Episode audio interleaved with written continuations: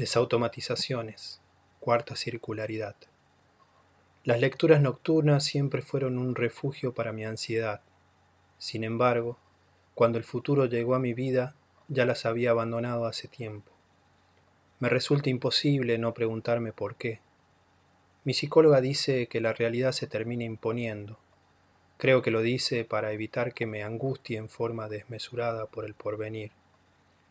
Yo prefiero pensar que los libros sobreviven en nosotros como canciones que comprimen el tiempo.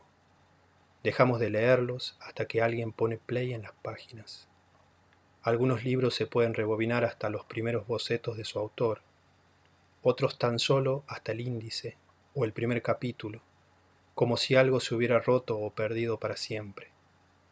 Quizás para los millennials rebobinar el recuerdo en forma manual sea una demora inútil pero para mí, volver al pasado en la materialidad de las imágenes es una posibilidad para demorar el futuro, detener la entropía.